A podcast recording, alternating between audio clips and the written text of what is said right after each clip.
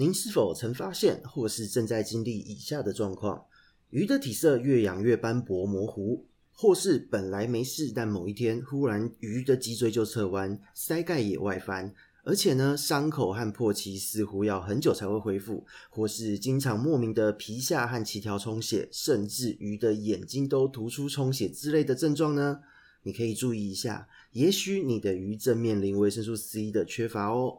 今天我们就来聊聊在鱼类所需要的维生素 C 吧。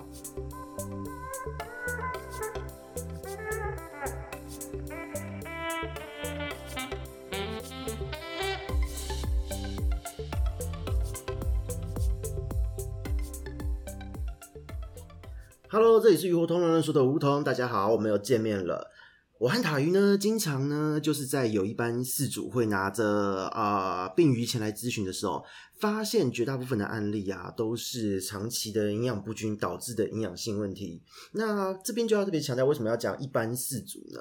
因为不同于贸易商、进口商，就是这一些他们的身份角色，可能带来的鱼是会有绝对性病原的感染，所以真的会有一些比较危险，而且需要即刻下药处理的病原菌。可是呢，在一般的四组端呢，则是都是说，可能因为长期喂食单一的饵料，导致了营养性的问题，进而就产生了像开场我们说到的状况哦，或是免疫力下降，又碰上病原菌之后，导致了疾病的发生。所以呢，虽然很多人会认为生病只要下药物就好。在一般现在的论坛或是在一般的讨论区中，实际上大家看到的症状疾病，大家也是针对这个症状疾病去做处理。可是其实很少有人去思考过，为什么你的鱼会生这个病，或是说，如果你今天养了两三缸的鱼，为什么就是这一缸的鱼出事，另外两缸一样的方式照顾都没有出事？实际上呢，在这样的状况来讲，它的问题就已经不是单纯的病原菌所造成的。所以呢，我们常会说，你要治疗疾病，你要先去从它的整个的饲养环境、饲养的操作、它的喂食、喂食的内容、饵料去了解。因为我们要解决的问题永远都是根本性的问题，而不是头痛医头，脚痛医脚哦。我发现这句话在最近的几集中好常出现哦。对，因为真的是在做一个提倡哦。所以呢，这边呢就让大家了解一下我们之前提过的鱼病三原则。我们所谓的根本性的问题，其实不外乎就是从环境、鱼体的免疫力和病原菌去做下手。那在这边呢，其实就跟各位说，日常的管理、环境的维护和鱼体免疫力的增加这一块，是我们今天主要要谈的部分。特别是今天这一集呢，就是要针对鱼体状态部分的营养，就是我们这一次在开头时候说到的维生素 C 来进行做说明。首先呢，维生素 C 呢，它其实是在维生素的广泛的认知里面哦，有分为脂溶性的维生素，有 A、D、E、K，还有水溶性的 B 群哦，剩下就是 C 哦。维生素 C 它是水溶性维生素的一员哦。那在观赏鱼的世界中呢，其实脂溶性的维生素坦白说是不太容易缺乏的。那当然啦，因为呃，所有的饲料中你一定会第一个，你如果有加入鱼粉的话，你会有鱼油。那如果说你今天额外再添加一些好的油脂，它其实这个脂溶性维生素是可以很好的在饲料的成分中去被保留下来的。那当然，我们碰到呃饲料成分有问题，比方说没有鱼粉，或是油的品质有问题，或是说可能你用错误的保存方式、错误的操作方式，让它在冰箱拿进拿出、拿进拿出，那就变成说它的脂肪氧化变质。那当然，它的脂溶性维生素就会因此而缺乏。所以这是几个例外状况哦。但是呢，像水溶性的维生素 B 群和 C，其实呢，对于鱼类来说是非常重要的，真的是超级无敌重要的。那特别是哪一些人呢？如果你想要把鱼养得轻松，又养得很漂亮，甚至能够享受到在饲养过程中看到它生命过程中从小到大一生的所有行为的这些变化的话。今天呢，我们的这个主题真的是要强烈的建议你一定要好好的听到最后啦哦，因为今天的主角我们就是要讲这个维生素 C 的部分，它真的是一个可以帮助让你把鱼养的轻松又漂亮的营养素哦哦，那我们就简单的介绍一下它。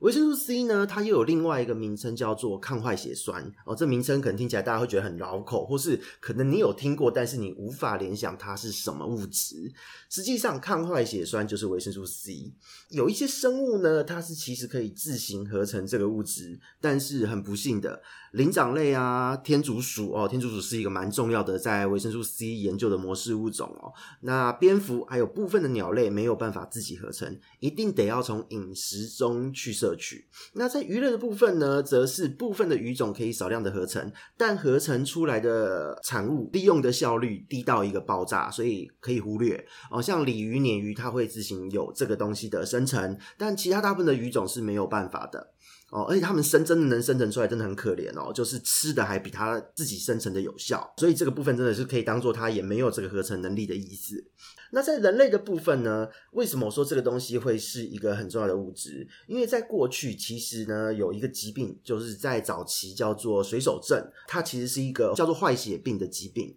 那这个疾病呢，其实在早期。就是让很多的人哦受到了蛮大的一个影响，特别是在早期的船员水手，因为饮食的关系，很容易缺乏维生素 C 哦。那最主要的关键，在后来的研究都有发现说，人体呢如果缺乏维生素 C，是会导致体内的胶原无法合成。呃，这个真的是非常的重要，所以这也是现代为什么我们大家讲，你要有补充胶原蛋白，要抗氧化，要抗衰老，你要补充维生素 C，因为呢维生素 C 哦，我们把我都会把它比喻成是燃料。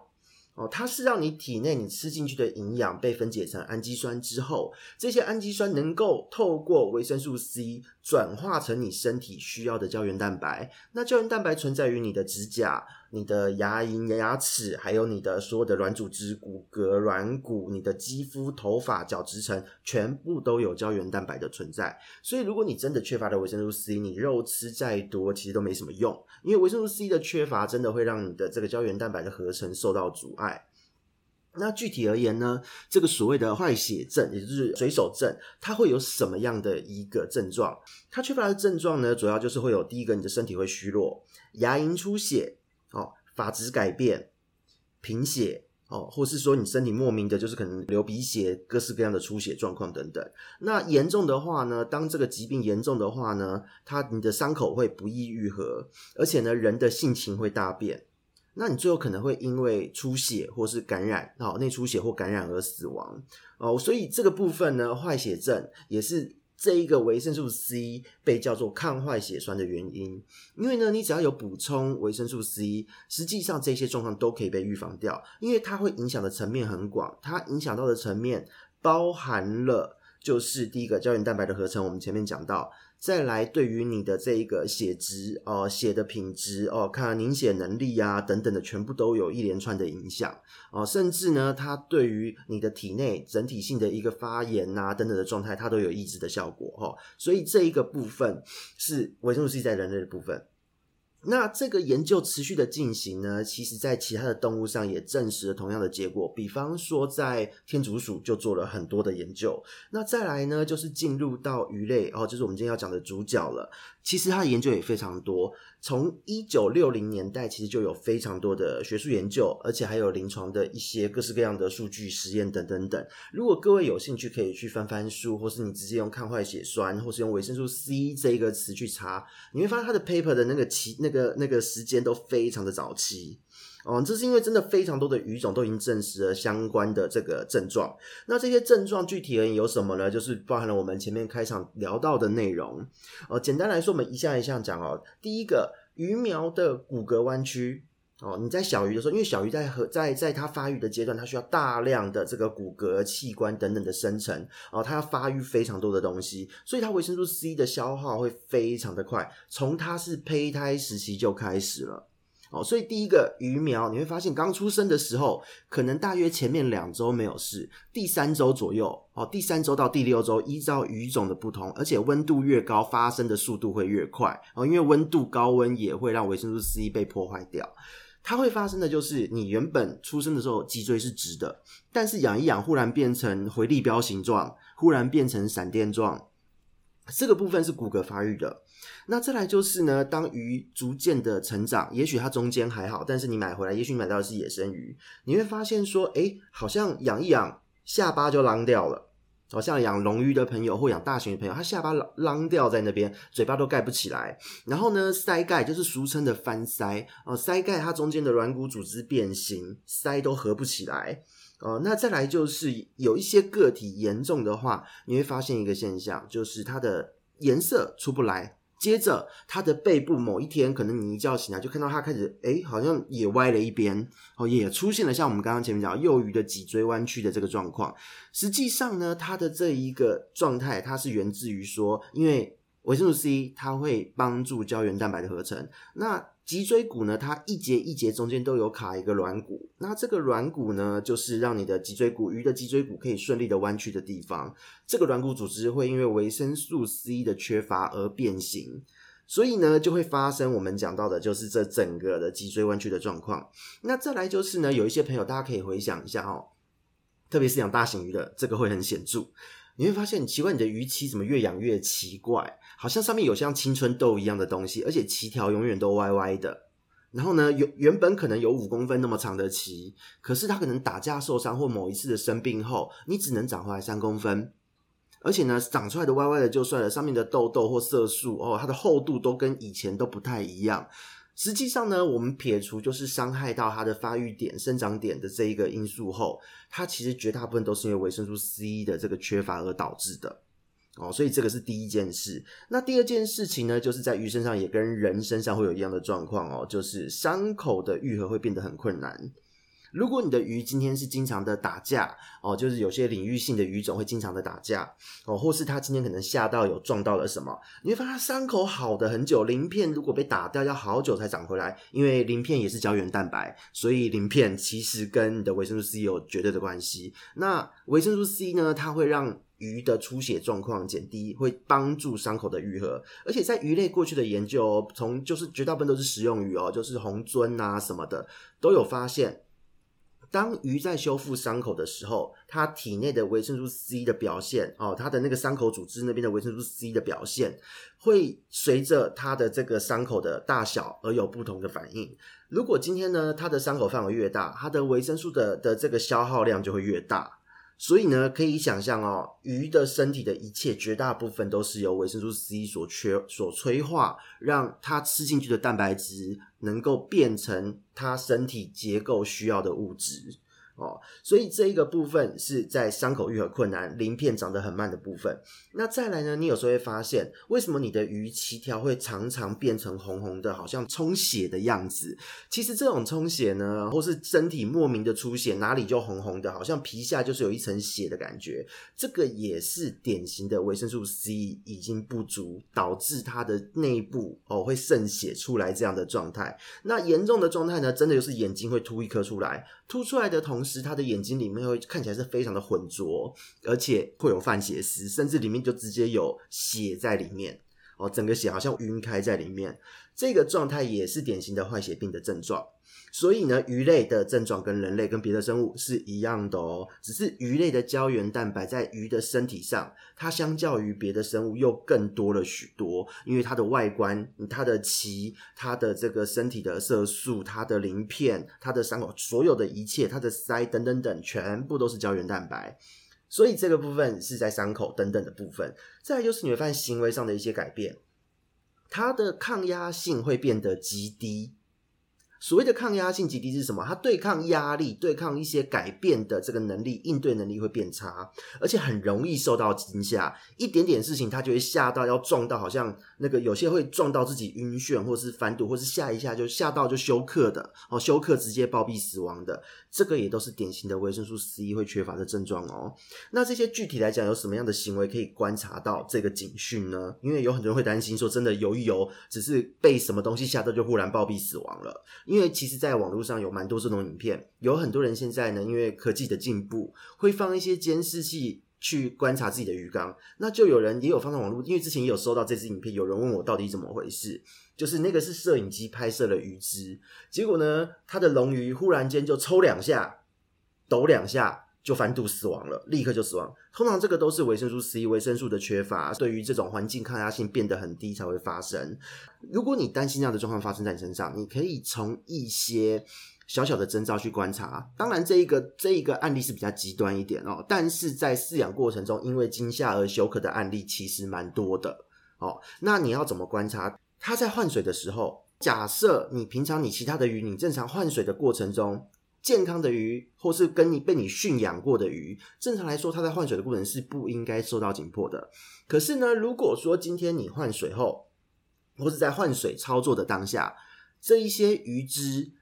呃，它们本来不紧迫的，忽然间会沉在下面，然后呢，要经过可能十分钟才会恢复，这个就是一个讯息。那再来是有一些个体，他们可能会慢慢随着时间，你可能这个礼拜它十分钟，下个礼拜十五分钟，然后呢，随着时间久而久之，会发现，喂，你换个水，它好像两个小时才会恢复正常。这一个也是维生素 C 的一个缺乏的警讯，因为它对于环境震荡的耐受性降低了。哦，那具体而言，除了换水之外，还有什么？你的温度，如果你没用加温设备，在温度震荡，特别是我们现在这个季节。哦，季节交替的时候，温度可能今天是热的，明天是冷的，日夜温差大。哦，那这样的状态其实对于一般的鱼类来讲，它是可以适应的。可是如果是维生素 C 缺乏的鱼，对于这样的温度震荡，它可能就会极度的紧迫，它每天都缩在那边。那很多人以为它是生病了就下药，结果鱼就这么出事，拉不回来了。哦，因为维生素 C 也会影响到药物的代谢和抵抗哦。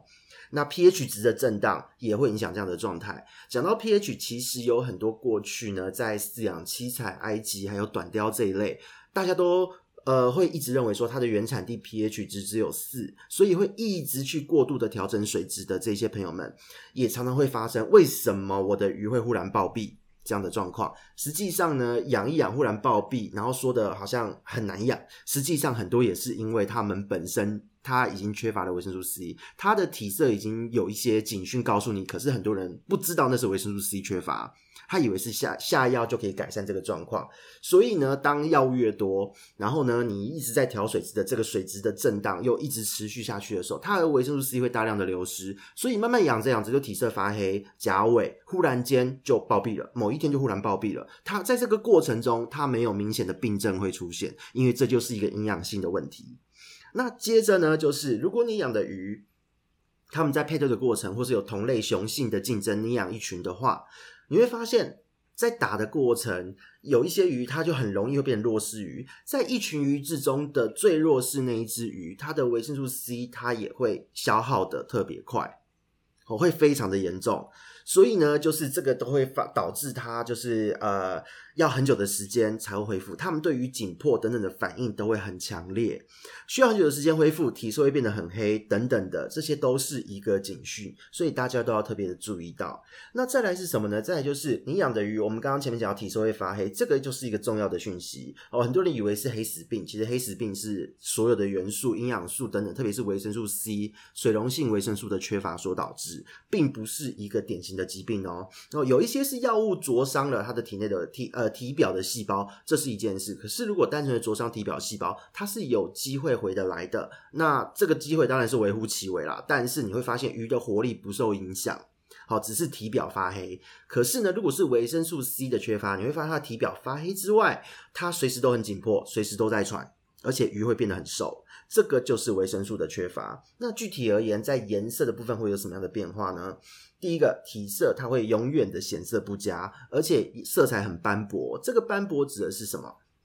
你会发现整条是黑色的鱼，它忽然好像身上哪一边白一块雾一块，白一块雾一块，然后黑色的地方变得灰灰的，哦，颜色变得很奇怪。这个也是维生素 C 的缺乏症状。那比较典型的呢，就是如果是养异型的朋友，因为异型朋友观察这个最容易，异型也是相对容易缺乏维生素 C 的，特别是很多人都喜欢只喂饲料的状况之下，它会有什么样的症状？它的体表，比方说，假设你今天养的是的黄珍珠异型之类的，你会发现它的黄色和黑色的这个斑纹交界，它是黑底上面有黄色的一些点点，这个点点的边缘原本是漂亮的圆形，它会变成模糊灰灰的感觉，这个就是一个警讯。哦，如果说它今天只是暂时性的这样稍微紧迫，它恢复了就没事了。可是如果它平常养，它状态很好，都会吃，但是它的色彩却是斑驳的，那就是一个警讯。严重的话，到最后你会发现它的体色会变得是很暗淡的这种发黑。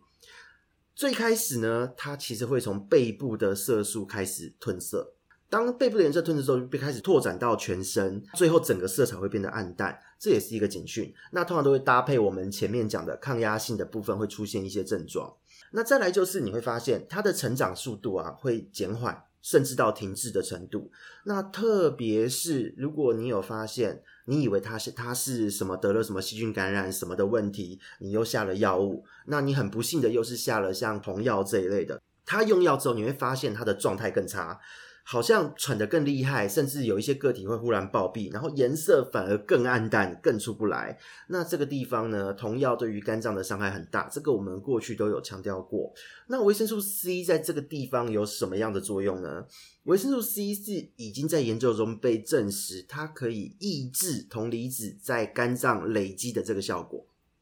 哦，就是说，你当你下铜药，铜药真的被鱼吸收到体内了，因为铜药它会积蓄在肝脏，造成肝炎、脂肪肝的症状，同时间它会影响鱼的生殖腺，让鱼生殖腺异常。所以呢，维生素 C 如果足量的话，其实这个伤害可以减低非常多，甚至可以。缩短它代谢的时间，让这件事整件事变成是可以被逆转、可以被修复的。你的鱼体态还调得回来。可是如果你的鱼已经成长缓慢停滞，用了药物后发现鱼都更长不大之外，甚至还会瘦背，那么就代表你的鱼真的是维生素缺乏，而且肝脏和生殖腺等等已经快被这些药物给毒害了。好，这也是一个警讯。那再来就是免疫力会下降。鱼会容易生病，你会发现今天好像我治疗好了一个疾病，理论上应该水质很好啊，可是为什么好像两个月内鱼又生病了？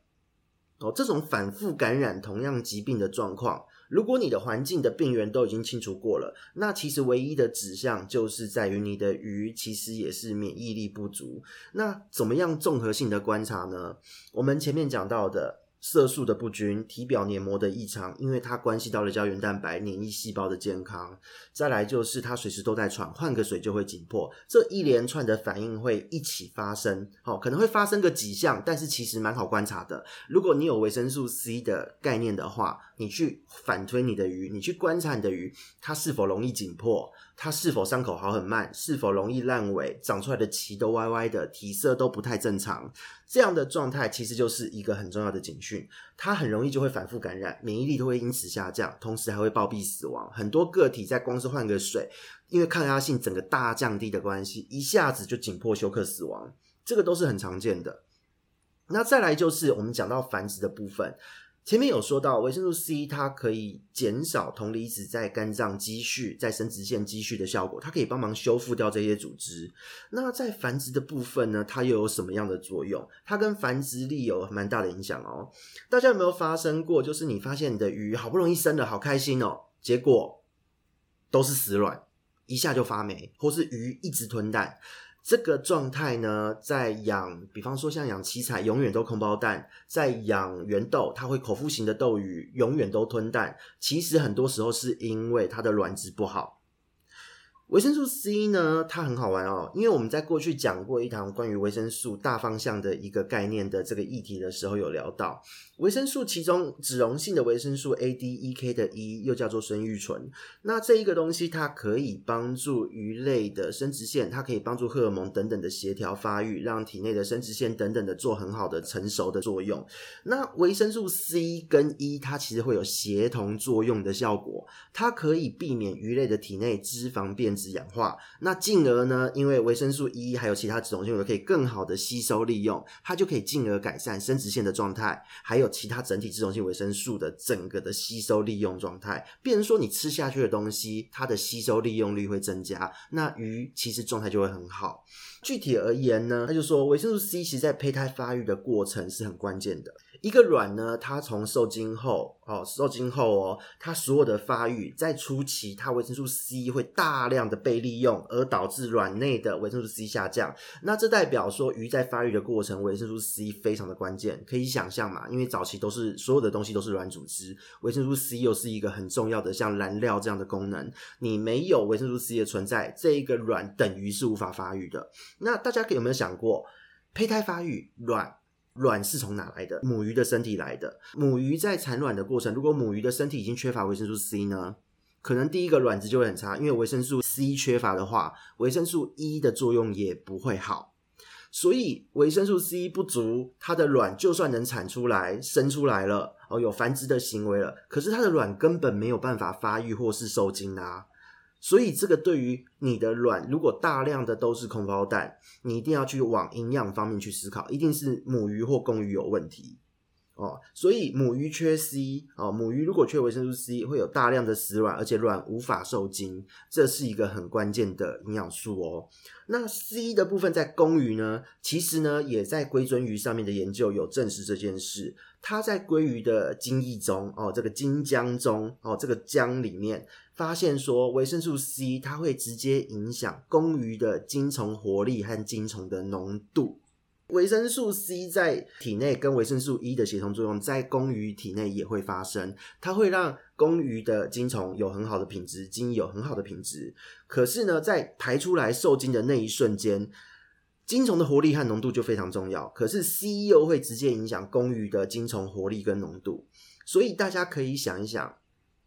是否你过去有怎么繁殖都一直吞蛋，怎么繁殖它的孵化率、育成率就是很低哦？因为就算它有呃活下来了，可是因为它胚胎发育到孵化，特别是在卵黄囊还没吸收殆尽之前，它的维生素 C 都一直需要很大量的这个使用。那如果你的鱼苗本身你这卵这个精虫它的品质就不是很好，维生素 C 就缺乏。它在这个过程中发育的过程，就算它孵化了，也有可能会因此夭折。所以各位可以回想一下，过去你有没有繁殖空包蛋的经验？然后你再想一想，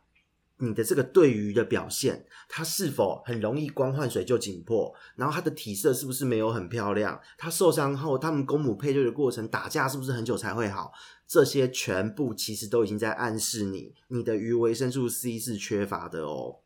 所以这样的状况是鱼类的部分。那这个问题呢，其实在虾类也有被观察到。这些虾子呢，它的增重率和摄食的意愿会下降。再来就是水温如果很高的时候，哦，水温一偏高，这种温差出现的时候，虾子会大量暴毙。维生素 C 缺乏会让虾子对于水质的震荡的这个应对也会变得很差。而且呢，死掉的虾子外壳边缘都会有灰白色的这个。变质。那在有一些虾子呢，就是活虾的状态。如果你的饵料就缺维生素 C，甚至这些虾它的头胸甲的边缘，还有它的前肢部足等等的，它的前端就会开始褪色，也开始变成灰白色这样的色彩。所以在虾子的状况，你从它对于环境的这一个适应能力，还有它的外形的这一个反应、颜色的变化，你就可以看出这一个虾是不是也缺维生素 C。哦，所以这个部分维生素 C 对于绝大部分的生物来讲都是非常重要的。那我们这边呢就讲一下，所以也因为这个样子哦，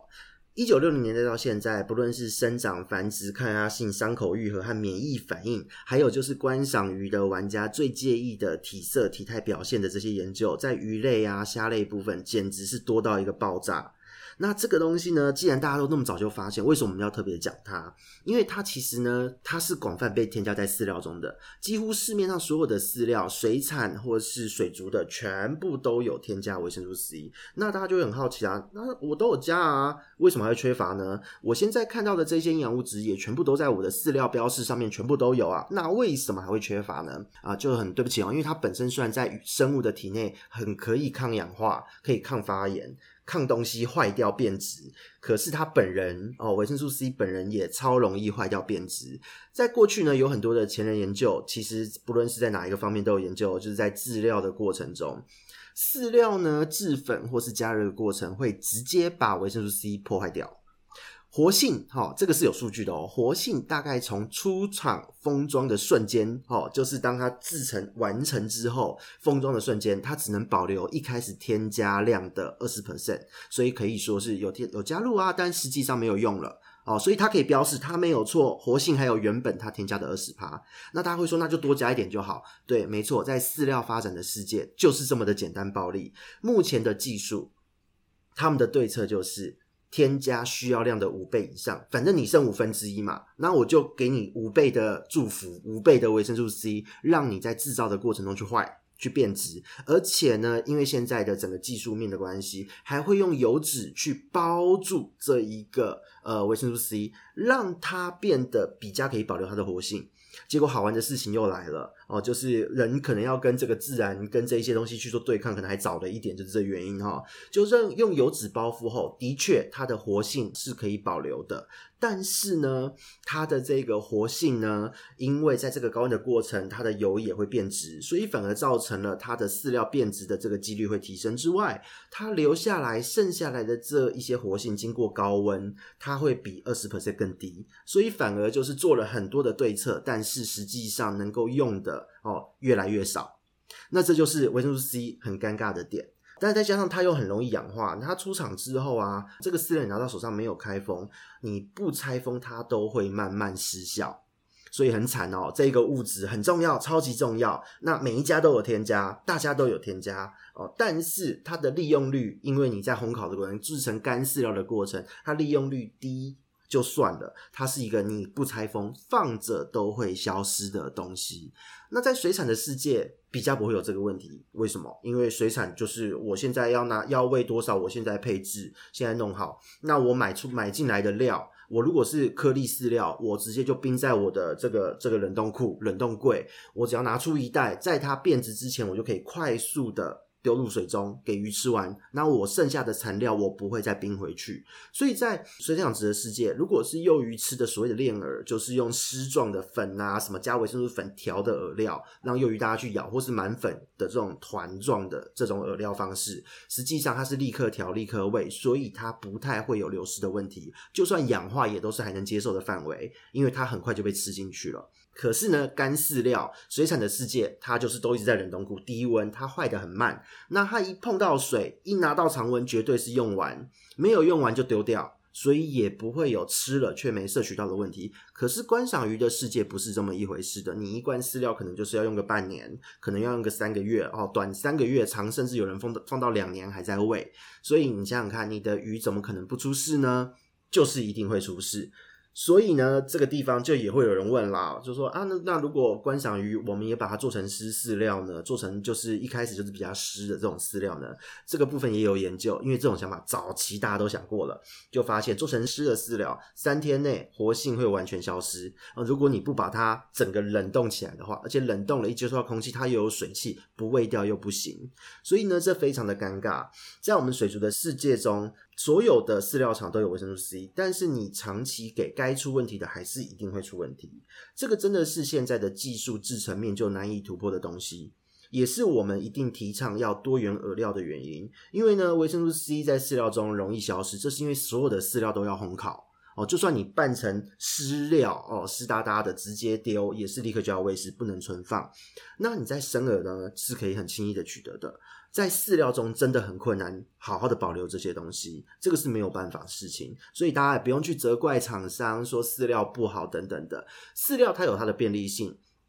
它如果能够驯养你的鱼，照顾会方便很多，而且饲料整体的营养价值相对于生饵，它还是稳定的。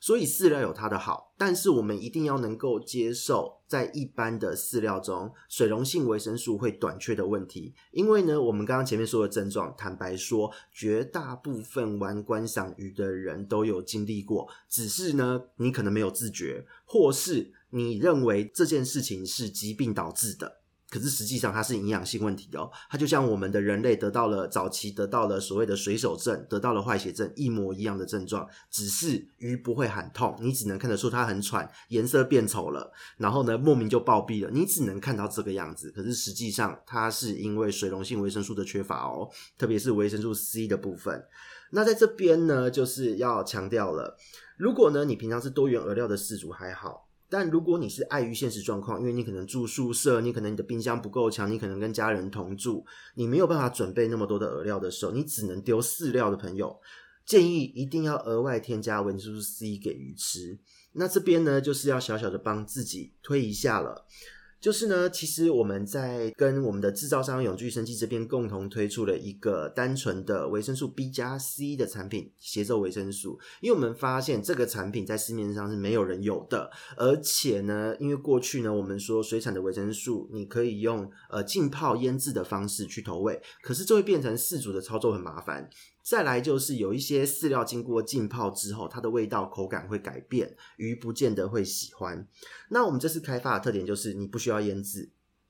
因为我们里面加了特殊的配方，只要你把饲料或是各种生饵哦，就只是生饵，比方说你冷冻红虫，把水沥掉，溶解后把水沥掉，直接把这个粉拌一拌就可以用了。你可以直接投喂的，它接触到水分之后。维生素会直接被粘附在这个饲料或是红虫上面，它的操作很便利，而且呢，我们已经在实验中封测中有证实了，就是呢，它不会影响适口性，因为它不影响饲料的口感，不影响饲料的气味，所以呢，你的鱼可以很轻易的吸收活性满满的维生素，同时间不增加饲主操作上的困扰，你不用重新去训练你的鱼吃新的饲料，生饵的这个饲主也可以补充维生素。